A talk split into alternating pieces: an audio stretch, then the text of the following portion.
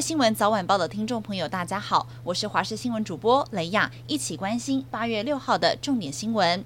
今年六月，因应国内鸡蛋产能回稳，蛋价从蛋荒以来首次调降。今天，中华民国养鸡协会表示，在老母鸡大量的淘汰以及高温之下，产蛋率是不如预期。原本预计今天下午要开会讨论，下周蛋价预计调涨二到三元。对此，农业部强调，目前就蛋的需求而言是淡季，鸡蛋的供需是持平，没有缺蛋问题，也确认不会调涨蛋价。中南部这回获得充沛的雨量，也让水库进账不少。提供民生用水的南化水库，从四号开始就超过满水位，到目前还是自然溢流。另外，在增文水库的部分，短短三天蓄水率从百分之二十三点二三一举突破了四成八。以台南三座主要的水库来说，已经有两座维持高水位状态。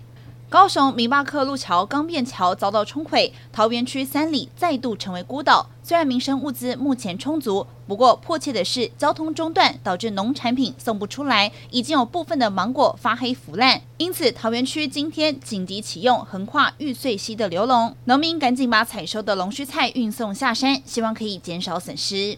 网球是中华队在世大运的夺牌强项，在女子单打的部分也不例外。台湾小将杨雅伊在今天早上的金牌战强碰中国选手郭涵玉，原本有机会能够帮队友复仇，但是没想到在最后的两盘反倒被中国选手逆转。杨雅伊在激战三盘之后吞下了败仗，不过他还是为台湾进账了一面银牌。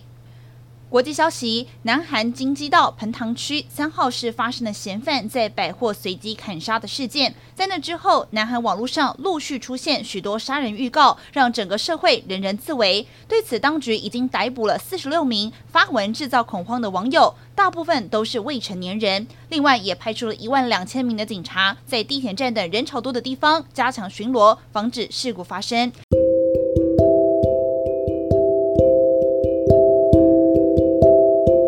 以上就是这节重点新闻，感谢你的收听，我们再会。